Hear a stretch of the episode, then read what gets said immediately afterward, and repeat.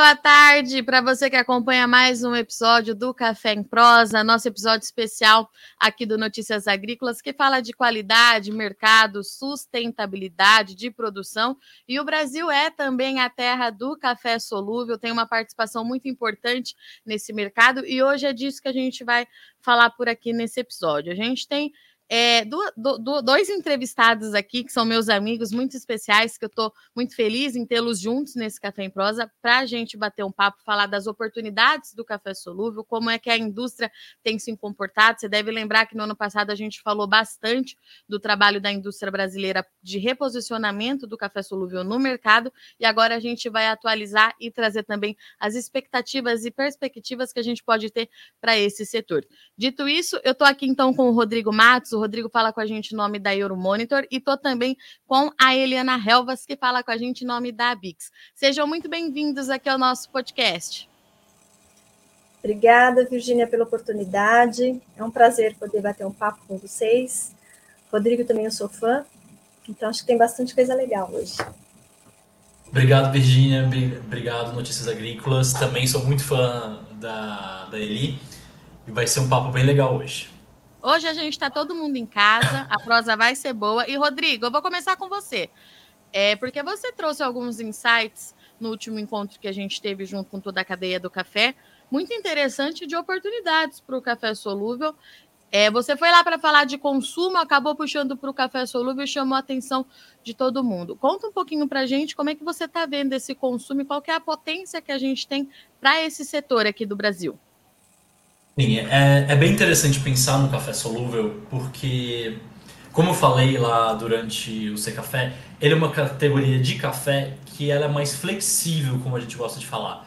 Então, ao mesmo tempo que você pode, obviamente, fazer o seu cafezinho com café solúvel, ele também pode ser introduzido em receitas de maneira muito mais flexível do que o café fresco. Ele pode ser usado como ingrediente em outros produtos, como a gente vê essa onda dos, dos whey proteins, muitos deles agora vindo com café, e é um café de café solúvel. E a gente sabe que não só o mercado brasileiro tem esse potencial, como nós somos os maiores produtores e também exportadores de café solúvel no mundo. E quando a gente pensa em oportunidades, não só no Brasil, mas fora, a gente tem que olhar o mercado asiático. E de maneira clássica, a gente fala que é um mercado que ainda está iniciando suas ondas de café, é um mercado que está nas ondas iniciais de café, de consumo de café, que va valoriza então o café solúvel. E até para dar alguns pontos aqui de dados que eu acho interessante de comparar, quando a gente pensa, por exemplo, a China, o consumo que a gente tem de café solúvel é, deles é 112 mil toneladas em 2022, enquanto que o consumo de café fresco deles foi só 9 mil toneladas. Só para dar um critério de comparação com outro, com a gente, é, o Brasil consome um milhão de toneladas de café fresco e só 28 mil toneladas de café solúvel. Então mostra como existe um potencial muito grande a ser explorado nessa categoria é, nesse país asiático. Tem outros países que eu acho que são interessantes da gente lembrar e falar sobre. Um deles é a Índia e a Indonésia também. Que a Indonésia eu acho que peguei muita gente surpresa por falar dela no, durante esse café, mas é o maior mercado de café na Ásia atualmente a gente acaba esquecendo dele. Ele é tanto produtor como também um grande consumidor de café. E alguns dados que a gente tem aqui de consumo no mercado asiático, é, no mercado indonésio, desculpa, é, a gente tem então um volume mais ou menos de 495 mil toneladas de café fresco e 256 mil toneladas de café solúvel.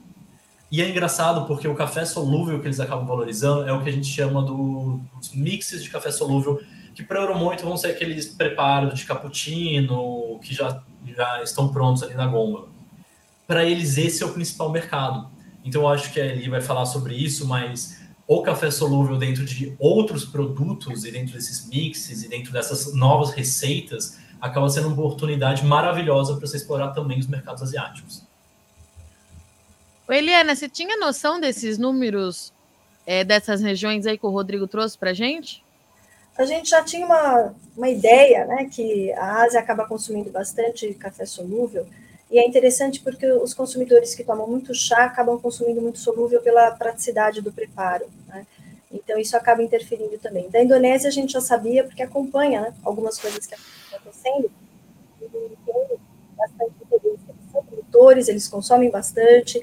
Então, é um mercado que. É um país que a gente não está acostumado, mas ele acaba tendo uma, uma diferenciação bem expressiva nessa área. É bem bacana. E Eliana, e Eliana é, retomando tudo que a gente conversou no ano passado, a gente falou muito com a Abix no ano passado, porque tem uma nova metodologia, metodologia que foi lançada durante a Semana Internacional do Café. A gente já falou dela aqui no Notícias Agrícolas, mas nós temos novidades em relação a esse assunto, né? Isso. Bom, dando continuidade à metodologia, Virginia, nós temos que agora formar os profissionais, os nossos Instant Coffee Graders, né, aqueles profissionais que vão avaliar os cafés solúveis dentro dessa metodologia, dentro desse protocolo, baseado na intensidade dos atributos. Então, nós realizamos o primeiro curso agora no final de maio, no Ital, né? E foram várias empresas que participaram, foram oito participantes. Agora, semana que vem, a gente vai fazer um curso aqui no Senai de São Paulo, em parceria com o Senai, mas também é só para o pessoal da indústria. E depois um outro em Londrina, no Paraná, também já está agendado no mês de julho, para ter mais formação de profissionais dentro dessa, desse protocolo. E aí, consequentemente, a gente começa a ter uma gama né, de profissionais que já estão preparados e, e prontos para avaliar os cafés dentro dessa, dessa metodologia. Isso é importante para dar continuidade ao trabalho.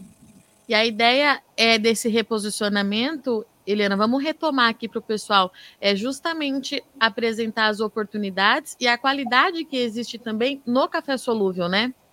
Isso. O que nós observamos é que de uns tempos para cá, várias empresas começaram a ter um portfólio e um sortimento maior de solúvel.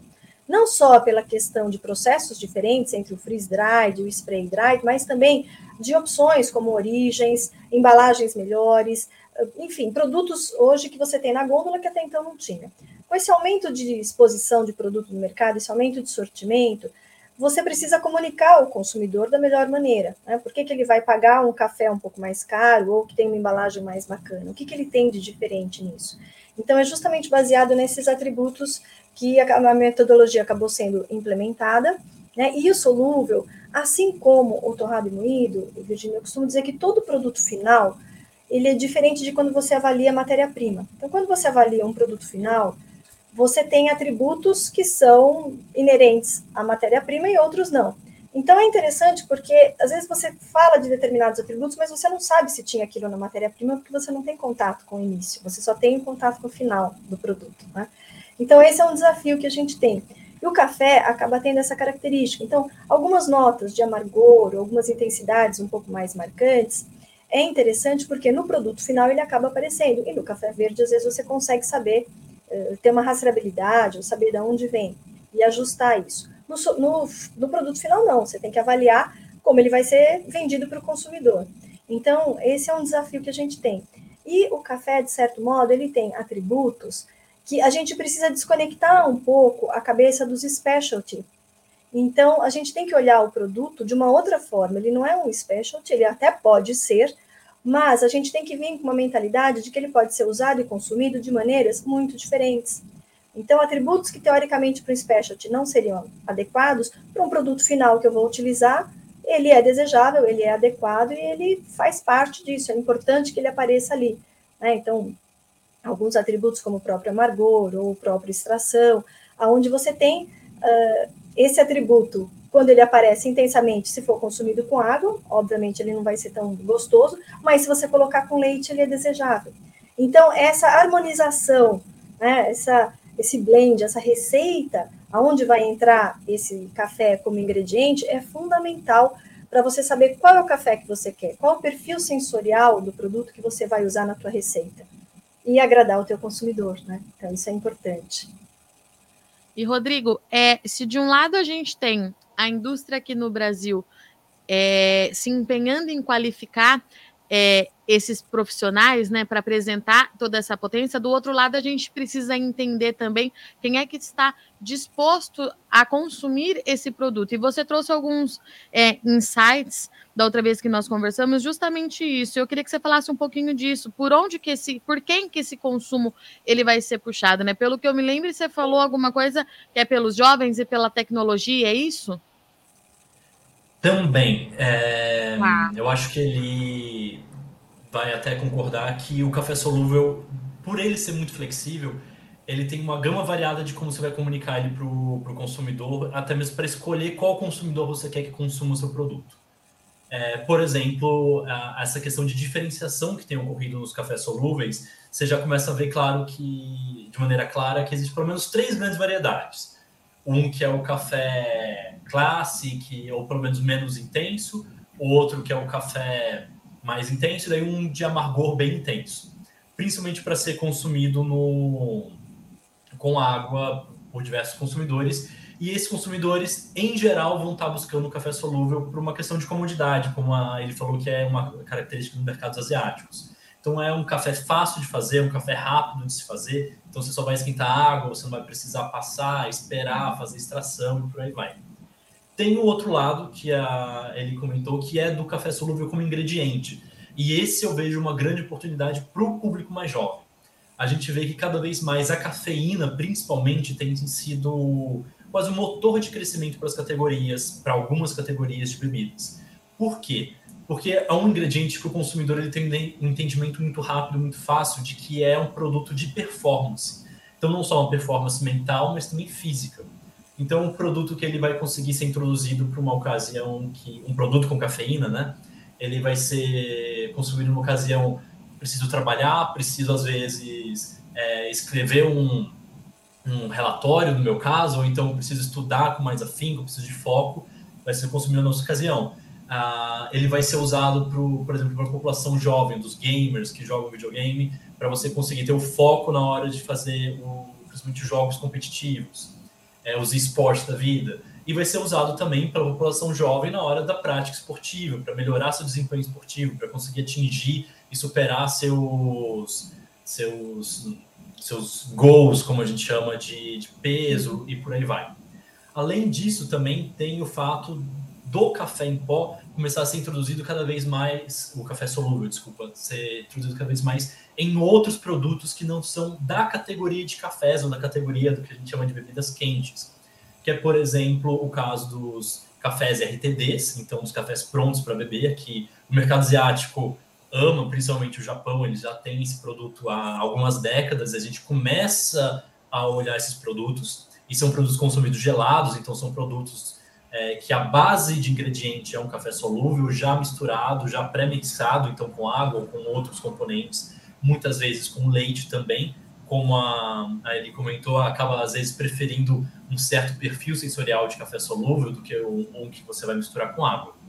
E tem também o que a gente tem visto, da, eu diria, uma nova categoria aparecendo, que se utiliza do café solúvel, que são esses super coffees da vida. Então, eles têm um posicionamento muito claro de ser um produto de alta performance, mas também associado muito à questão de saudabilidade. Então, a base dele é um café solúvel, mas ele vai vir adicionado de vários outros componentes, principalmente vitaminas e nutrientes. Então, ferro por aí vai para ser então uma bebida funcional, saudável, à base de café solúvel.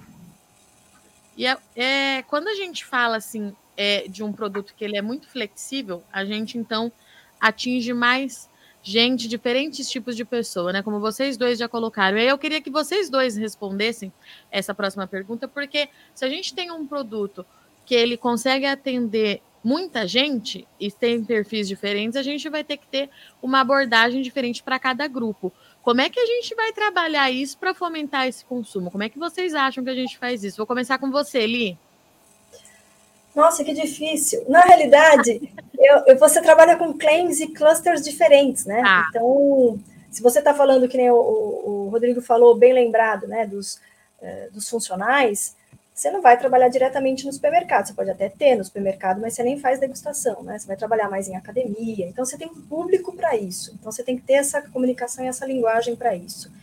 E vice-versa, né? Quando você está falando de praticidade, você vai para as gôndolas do supermercado, você pega, por uhum. exemplo, as cápsulas, dois em um, as três em um, multibebidas, as que mais vendem são as que dão o café solúvel junto, né? Onde você usa, utiliza uma cápsula só. Então, você tem que ter essa comunicação de acordo com o teu público, aí você tem que estudar isso, esse nicho de mercado. Né? Então, esse é um desafio que a gente tem. E é interessante porque nós temos observado, a gente fez esse trabalho com o Senai, onde nós levamos vários cafés diferentes, com várias aplicações. Então, dependendo do, do produto, você tem uma cor mais intensa, outro tem uma cor menos intensa, dependendo do café que foi utilizado. Então, é bem interessante também isso. Então, você tem a comunicação, você tem a aplicabilidade, você tem que ter isso de acordo com o nicho que você vai trabalhar, né? E para você, Rodrigo? Como é que você acha eu que a gente vai trabalhar tudo isso? eu concordo plenamente com ele. E isso é um fator que eu acho que é importante a gente falar, que não é só também do mercado de café solúvel, mas do mercado brasileiro. A gente tem um país continental com 200 milhões de pessoas, então sozinhos nós somos uma Europa de, de produto com também diferentes culturas, então como que o Nordeste consome, como o Sul consome seu café, muda muito. E também como regiões metropolitanas vão consumir e regiões rurais vão consumir. Então, ter muito claro de para quem você quer vender o seu produto, eu acho que é essencial. Então, ter o perfil de consumidor que você quer. Um segundo ponto que a gente fala é da questão de distribuição. Então, eu imagino que, por enquanto, a gente está concentrado nas grandes empresas que trabalham com café solúvel, mas à medida que a gente vê esse mercado ficar cada vez mais criativo, cada vez mais intenso, é provável que a gente comece a ver, então, startups começarem a usar o café solúvel, como é o caso dessas Ultra Coffee, Super Coffees da vida, de maneira mais criativa. Só que como eles não conseguem ter uma rede de distribuição como uma grande empresa, como que eles vão conseguir fazer jogar no mercado? E daí eu acho que tem um mercado online que a gente vê que cresce cada vez mais, que é uma ótima oportunidade. E também tem a questão, eu acho, sim, simples e puramente de comunicação. Como que você vai comunicar seu produto? É, como ele comentou, você pode fazer degustação no ponto de venda de varejo, é, você pode levar uma degustação, às vezes, para uma academia, ou você pode simplesmente criar marca. E eu acho que isso é uma coisa que falta ainda no Brasil, quando a gente pensa principalmente nas pequenas empresas, é construção de marca de cafés. E aqui não só de cafés solúveis, mas de cafés solúveis incluso. Então, por que, que ele vai escolher a sua marca e não a marca concorrente, que às vezes vai competir por preço e por aí vai? Então, criar valor, fazer o consumidor entender da onde vem o seu café, é, quem produziu ele, então você agregar o produtor de café na, na, na sua cadeia, mostrar quem ele é, é, para onde vai, questões de claim, de sustentabilidade, acabam ganhando destaque, fazer o que a gente chama de agregar valor ao seu produto também pode ser um grande diferencial para o café solúvel em atingir um consumidor e até mesmo fidelizar esse consumidor para frente. Você quer completar alguma coisa ali? Eu achei fundamental o que ele falou, eu até lembrei da questão do sampling, né? Você saber para quem você vai estar tá falando é fundamental. Então, essa questão do sampling, essa questão da sustentabilidade, o café solúvel é o produto mais sustentável dentro da cadeia, né? tem todas as questões de certificações. Então, essa comunicação, e para quem é fundamental. A questão da startup, que ele também colocou, a gente também vê isso, e eu vejo também o solúvel muito como um dos sabores dentro de uma série de gamas de produto, né? Então aí dá para você fazer co-branding, dá para você trabalhar de várias maneiras diferentes, com marcas diferentes, inclusive, né? Que hoje a gente está vendo muito isso. Então, é um novo, um novo cenário, né, em termos de marketing, inclusive. É, e você sabe que essa questão é, da comunicação é uma coisa que a gente tem falado muito. Acho que toda vez que a gente se encontra, a gente acaba mencionando isso, é, Helena, porque assim é incrível, principalmente essa questão de agregar, de explicar de onde vem, é, como é que o café é feito, falar do produtor. É impressionante como que nós somos os maiores produtores de café do mundo e às vezes a gente não consegue passar é, essa mensagem para alguém da nossa família. Assim, eu não estou falando que o setor está fazendo tudo errado, pelo amor de Deus, não, eles vão ficar tudo bravo comigo, não é isso. Mas eu acho que essa questão da comunicação, é, seja com os nossos compradores internacionais ou com quem está ali no supermercado, eu acho que a gente ainda precisa avançar e ajustar algumas coisas. Você não acha, Eliana? Eu vou falar uma coisa que nós duas depois vamos apanhar, tá? o Rodrigo Mas vai eu, junto. É, eu, eu costumo falar o seguinte: nós não vendemos café para quem é da área do café. Eu vendo para quem não é da área. Exato. Então, nós temos uma comunicação hoje que eu vejo muito dentro do setor. A gente não, não a gente tem essa dificuldade de, de falar com as pessoas de uma outra forma. Então eu costumo dizer o seguinte: eu não vendo café para quem é da área de café, eu vendo para quem não é. E esse é o desafio, né? E dentro desse desafio, eu acho que a gente, às vezes, nós mesmos somos culpados, viu, Virginia? Porque a gente cria tanta coisa e começa a deixar o café tão difícil e eh, tem uma complexidade tão grande. Outro dia vi uma pessoa no Instagram, 15 minutos para fazer um café. Menina, na hora que você vê aqueles, fala, não cansei, eu quero outra coisa. É, e então, eu não tenho 15 minutos todo dia de manhã para fazer meu café. Como é que faz? Então, eu acho que essa questão da comunicação é fundamental. E a gente esquece, porque a gente fala para quem é da área. Concordo. A gente está pregando para quem já está convertido. Então, esse é um desafio que a gente tem e que, de certo modo, as grandes empresas, por trabalharem com o público em geral, o consumidor final, eles acabam tendo essa comunicação um pouco mais clara, por isso eles são grandes e acabam crescendo cada vez mais, né? Porque eles acabam entendendo isso. E a gente acaba olhando muito para o nosso umbigo e para o nosso lado, e aí a gente tem essa dificuldade, né? Até de pagar o valor adequado, qual o valor que isso tem? Por que, que ele tem esse valor? A gente sabe e a gente tem dificuldade de passar isso, né? Então, eu acho que esse é um trabalho que a gente precisa olhar e ver como pode ser feito da melhor maneira. Então, esse é um desafio que nós temos dentro do setor como categoria mesmo. E você sabe, Li, que outro dia eu estava conversando com um desses nossos amigos aí do café, de uma outra instituição, e ele falou: ah, a gente apresentou os cafés, uma região produtora para tal e tal pessoa. Aí eu falei para ele, eu falei justamente isso. Eu falei, tudo bem, mas essas pessoas já conhecem o café. Eu falei, eu acho que vocês precisam começar a pensar, e agora você me falando isso, você me deixou feliz porque eu não sou a única que pensa assim, então. Porque eu falei para ele, eu falei, olha, eu acho que vocês vão começar a pensar em apresentar o café para outros jornalistas, por exemplo, para quem não cobre agronegócio, de apresentar a fazenda e tal, porque eu já conheço, essa é a uhum. minha rotina, é a rotina é, da Eliana, é a sua rotina, a gente já sabe do que a gente está falando, né? A gente só vai buscando atualização para aprimorar essa comunicação. No meu caso, é que eu falo muito com os produtores, enfim. Mas eu fiquei feliz que eu não estou sozinha nessa, viu, Li? Estou feliz com a sua resposta. não vou levar gente... bronca sozinha. Eu acho assim, a gente tem que olhar o que o vinho fez, Virginia. O vinho, Exato. ele tem o, o nicho dele para quem é especialista e tal, e coisa lousa, beleza. Só que ele faz um trabalho de comunicação para quem é leigo. Então o cara, ele fica com vergonha de levar um vinho muito barato, ou um vinho de uma uva que ele não conhece. Então, é, você trabalhar de uma maneira mais uh, direta, mais clássica e sem muito questionamento, né? Eu brinco que a gente está na ditadura do café, você não pode tomar com açúcar. Eu fui fazer agora um evento, esqueci açúcar. O rapaz falou, mas não tem açúcar? Eu falei, moço, eu realmente esqueci, eu vou pegar para o senhor. Mas o senhor pode tomar do jeito que o senhor quiser. Eu ponho um sorvete aqui para o senhor, vamos tomar café. Porque a gente precisa sair dessa ditadura, né? Então, toma do jeito que o senhor gosta, qual que o senhor quer, vamos lá. O importante é tomar café. Né? Então, eu acho que o caminho é esse, é a gente dar uma desmistificada nisso e traduzir de uma maneira mais gostosa, né? mais amigável, mais palatável. Então, eu acho que esse é um desafio que nós temos. E, e Rodrigo, você não vai ficar de fora da polêmica, não, tá? vai sobrar para você também, porque o Rodrigo ele tem outras é, especialidades, ele não fala só de café, mas como é que. E aí, por conta disso mesmo, né, Rodrigo, por você acompanhar outros setores, como é que você acha que está a nossa comunicação quando a gente está falando para o café? Se você for comparar com as outras pontes que você acompanha. Sim, é complicado e realmente me colocar numa posição sensível agora. É, eu acho que quando a gente pensa nas grandes empresas, como ele colocou, a gente vê que a comunicação tem melhorado muito. Então, por exemplo, a a Nestlé tem feito um trabalho de marketing, desenvolvimento de embalagem brilhante e realmente agrega o valor. Você vê que aquele produto custa aquilo só pela embalagem. E a gente vê que isso faz falta em algumas outras categorias, algumas outras marcas.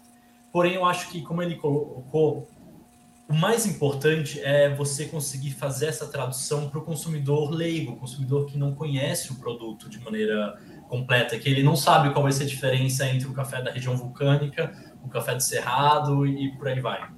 Isso para o café especial e também para o café solúvel. E o que a gente vê ocorrendo, principalmente, eu não diria nem tanto na no mundo de vinhos, mas ainda no mundo de bebidas alcoólicas, que é o universo da coquetelaria. E o porquê que tem pessoas que gastam aí sei lá, 200, 300 reais por um whisky, por um Campari envelhecido, e não estão gastando a mesma coisa para o café. envolve a criação de marca, essa comunicação, principalmente no, no, no ponto de venda específico, que é o ponto de venda que a gente chama de on-trade, que são os bares e restaurantes. Uhum. A gente vê que o bartender ele tem uma posição excelente em desenvolver marca, desenvolver drinks é, e até mesmo desenvolver modas, vamos falar assim, não só tendências, mas modas, de fazer assim. É, começou aqui em São Paulo a moda do gin tônica uns anos atrás e hoje espalhou para o Brasil e todo mundo consome gin tônica, sendo que gin era uma categoria que até, sei lá, 2010 era brega, era uma categoria consumida dos anos 80 e, e, faltou. Então foi uma construção de marca que foi feita no ponto de venda é, do bar e do restaurante. E eu me pergunto por que, que a gente não faz isso, investe nisso também no Brasil. Mas, claro, com viés, como ele falou, de democratizar, não de você criar aquelas pessoas mais. É, Ai, não, café sem açúcar, café desse jeito, tal café é melhor que o outro. Não com esse viés, mas de você ter ali, então, o, o barista, o quem prepara o café, fazendo propaganda, ensinando o consumidor, explicando as variedades, fazendo a degustação naquele ponto de venda. E assim, aos poucos, obviamente, você faz o que a gente chama do discorrer essa discorrer dessa, desse conhecimento para as diversas camadas populacionais. Então, a pessoa curiosa de café, e eu acho que cada vez mais temos curiosos de café, principalmente curiosos de café brasileiro, e esse de, começa amanhã, mas teremos um grande evento de café aqui em São Paulo, que é o São Paulo Café Festival, focado no consumidor final. Eu acho que ele mostra muito disso, que a gente tem pessoas é, curiosas sobre é, e consumidores finais curiosos sobre que não fazem parte da cadeia, eles só querem um produto interessante, só querem um produto legal, que podem servir de embaixadores. Então, a gente fala muito dentro do Euromonto que o brasileiro ele não ouve muito publicidade de empresas. Ele prefere pegar o seu o que a gente chama do caminho de compra, né, o path to purchase, através do, dos seus conhecidos, de pessoas que ele considera iguais a ele. Então, seja família, amigos, ou até mesmo esses influencers de TikTok menores. E eu acho que falta a categoria de café, e agora eu vou apanhar provavelmente, falar com esse ponto, falar com esses influenciadores, falar com esses bartenders, que acabam sendo o, o que a gente chama os motores da tendência. É eles que vão falar com o consumidor final é, o que é legal, o que não é. E a gente vê isso acontecendo na, na coquetelaria, é, e a gente vê isso crescendo muito é, aqui em São Paulo, onde eu tô você tem o Tantan, que é um bar que foi votado entre os melhores bares do mundo. Se não me engano, um dos, é, se, não o único, era ele mais um ou mais dois bares brasileiros. Fazendo com que pessoas viajem até o Tantan para experimentar o coquetel feito pela, pelo. Esqueci o nome dele agora, mas o chefe de barra do Tantan. Então, tem o potencial de você criar uma tendência e você criar até mesmo vamos falar assim, mercado de hotelaria, o mercado de, de viagem, de turismo associados ao café, que não é necessariamente ir visitar a fazenda, mas de você ir visitar tal cafeteria porque eles têm tal café. Se não me engano, algum semana passada, semana retrasada, você teve aquela notícia do café mais caro do mundo, a xícara vendida, eu acho, 190, 160 Sim. dólares. Uma coisa assim. Isso, e vai ter gente comprando. Eu acho que esse é um, um poder multiplicador do da cafeteria e do barista que ele consegue trazer. E principalmente falar com os influencers cada vez mais. Você tem um influencer. É, a gente gosta de brincar dentro do Euromonito. Por exemplo, a Anitta é um Midas de algumas categorias. Ou ela é diretora criativa da, da Beats, da Ambev, ela é diretora criativa de não sei de quantas marcas.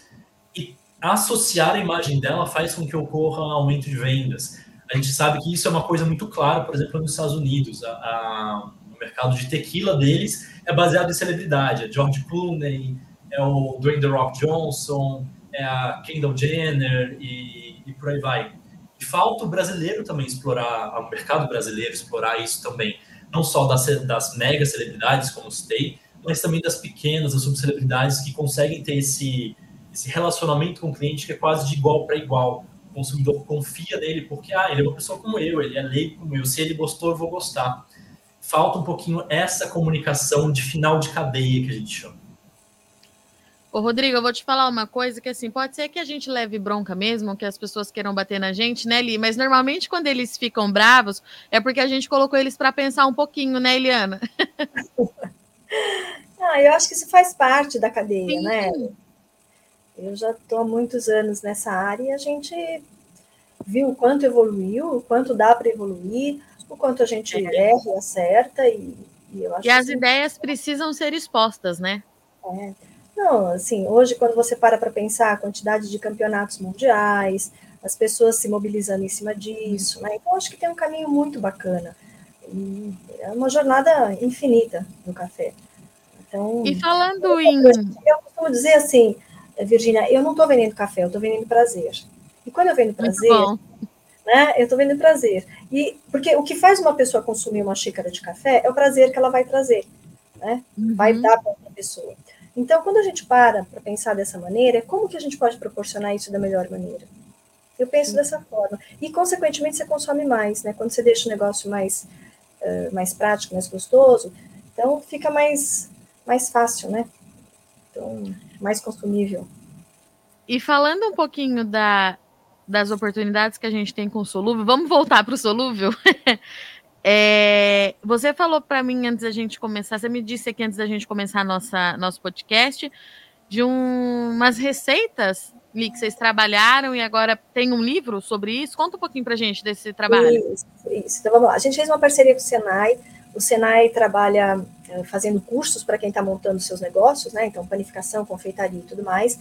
E nós fizemos uma parceria onde nós levamos cinco, seis cafés diferentes, de processos diferentes, freeze-dried, spray-dried, 100% arábica, 100% conilon, e eles desenvolveram cinco receitas diferentes, né? Então, muffin, brigadeiro, palha italiana, biscoito e brownie.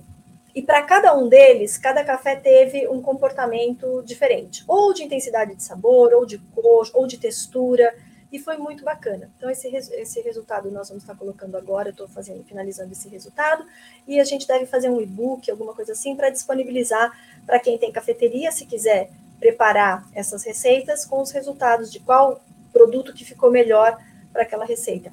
E é interessante, Virginia, porque tem um brigadeiro que foi feito com um café 100% conilon, spray dried, que teoricamente ele cai dentro da categoria dos clássicos, né? Não de excelência. E quando você come aquele brigadeiro, menino, o que, que é aquilo? Ficou bom? Ele é macio, ele é gostoso, ele é aquele spray que tem gás. Então, a hora que você mexe, ele fica levinho, é divino, maravilhoso. Então, Hashtag essa eu recomendo. Muito bom. E, Rodrigo, e aí, é, nesse sentido, é, vai. Combina com aquilo que você falou do café como ingrediente, né? Exatamente, uma gatinha aqui.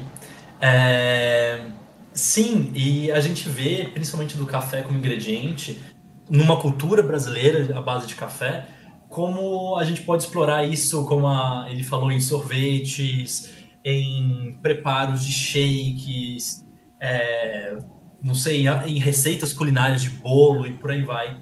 E isso é um potencial de, de geração de receitas, geração de conhecimento de café também, é, que ainda é pouco explorado. A gente fala, é, eu pelo menos tenho falado, que a gente vai ver três grandes ingredientes no futuro. O primeiro deles vai ser whey protein, então é bem provável que a gente vai ver sorvetes enriquecidos de proteína é, e tudo enriquecido de proteína. O segundo vai ser colágeno. E o terceiro provavelmente vai ser o café. E principalmente o café de café solúvel, por, exatamente por essa flexibilidade de ser introduzido em diversas receitas, de ter até mesmo, vamos falar assim, coisas culturais feitas à base de, de café. Então, uma receita que tem dentro da minha família é um mousse de café.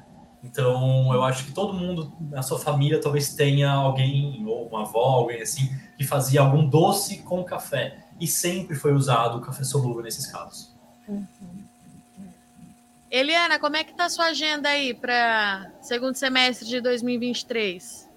Segundo semestre, a gente deve estar tá fechando, não sei ainda, mas eu devo estar tá visitando a SIC esse ano Devo Todos dar nós. continuidade aos, aos cursos de Ice Grader, provavelmente. É isso, eu não tenho nada agendado assim certinho. Coisa não acontecendo, né? É, é, eu não tenho. Não. Quando a gente vê, tem três coisas na mesma semana. É sempre assim.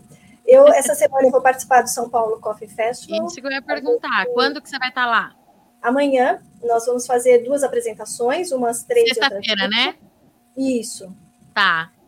E eh, depois, na outra semana, vai ter o curso de Ice Grader, então é a segunda turma de Ice Grader. Tá. Depois eu já estou me preparando para a terceira turma de Ice Grader, que vai ser em Londrina. Muito bom. E aí tem outras coisinhas. Mas assim. Você vai contando para a gente depois, é isso? Isso, isso. Entendi.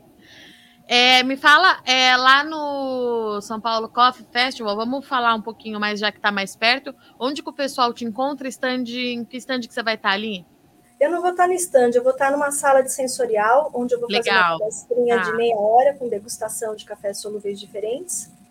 E contando um pouquinho da história, processo e uhum. tudo mais, vai ser bem bacana. Então, quem quiser passar lá, estaremos lá servindo, fazendo, falando. De qual horário? Você sabe? Você lembra? Vai ser às três e outro às cinco. Vão ser dois, dois momentos. E o Rodrigo vai estar lá também, né, Rodrigo? No domingo? Sim, estarei lá no domingo às três no ah. web falando sobre consumo de café. E a intenção é realmente fazer um pouco das provocações que a gente fez aqui hoje, só que para quem está lá. Então, por que, que eles consomem tal produto? Por que não consumem uh, tal produto de café? Por que não consumir outro? É, quais são as funções que ele busca uh, na hora de consumir o café? Eu acho que ele colocou muito bem. Cada vez mais a gente vê que o café ele agrega sim a funcionalidade, mas ele deixa de ser um produto só funcional, ele começa a ser um produto de prazer. Então, vou estar falando um pouquinho dessas tendências, essas provocações sobre consumo de café no Brasil. Domingo às 15? Domingo às 15, exatamente. Bom, eu também vou estar lá no, no em São Paulo. Na sexta-feira, às 17 horas, aí tem um bate-papo lá é, sobre comunicação e café, eu e mais três jornalistas do setor. É, e é isso, então eu vou agradecer. Se deixar a gente ficar proseando aqui o resto da tarde, mas eu sei que a agenda de vocês também é bem apertada. Eliana, minha amiga, muito, muito obrigada por você aceitar mais uma vez conversar aqui com a gente. Você sabe que você tem portas abertas, a casa é da Avix, a casa é sua. E qualquer novidade, volte, me chama, fala que tem coisa para contar e deixe suas redes aqui para o pessoal te seguir, né? Isso, e Virginia, a gente se vê lá, né? Porque nós vamos estar no Sim. mesmo dia a hora que eu terminar a minha apresentação, vou lá e a gente toma um café juntas. Eu vou te pagar eu um café. Que eu vou ver o Rodrigo, porque ele vai no domingo, eu vou na sexta e no sábado. Ah, então. É, mas, mas é... quem quiser, eu tenho o Instagram, Eliana Helvas, o próprio Instagram Descubra Café Solúvel, YouTube também, Café com Eliana Helvas e o Descubra Café Solúvel. Então, as redes da Bix e Eliana Helvas. E sigam a Eliana, porque tem várias receitinhas, tem várias dicas lá de café. É muito legal. Toda vez eu indico o perfil dela. Rodrigo, meu amigo, obrigada, viu? Mais uma vez, pela sua parceria, por aceitar bater esse papo aqui comigo, junto com a Eliana. Eu acho que eu não te vejo no domingo, mas uma boa palestra, vá lá, cutuque mesmo esse pessoal, faça as boas provocações que a gente precisa disso. E, e claro, assim como a Eliana, seja sempre muito bem-vindo à casa de vocês. Muito obrigado, Vi. E precisando da gente, demorou muito, de mim para falar, bater outros papos temos vários outros países interessantes para se cumprir tendências de café. Estamos sempre aqui. Vamos juntos? É isso então, para você que acompanha mais um episódio do Café em Prosa. Eu sou Virginia Alves, vocês já me conhecem, mas estive aqui hoje então com dois amigos do café. Fiquei muito feliz de juntar os dois. E fica aqui o convite então para você que está em São Paulo e que gosta de café, quer conhecer mais um pouquinho, quer conhecer as tendências, café especial, Copa Barista está de volta, é um momento de muita emoção também. Acontece então nesse final de semana o festival lá em São Paulo, acontece na Bienal ali do Ibirapuera Ibirapuera. Tem uma grade, uma programação muito interessante, muito rica, tem nomes ali bem interessantes que vale a pena você parar para ouvir, para conhecer um pouquinho mais é, do nosso setor, nos conhecer e para a gente se encontrar e tomar muito café, que de fato é isso que a gente faz. Esse foi então o nosso episódio do Café em Prosa Podcast. Mais uma vez, muito obrigado para Ali e para o Rodrigo, sempre muito bem-vindos. E para você que está assistindo Notícias Agrícolas, não esquece que estão abertas as inscrições da melhor história de um agricultor. Nós estamos ansiosos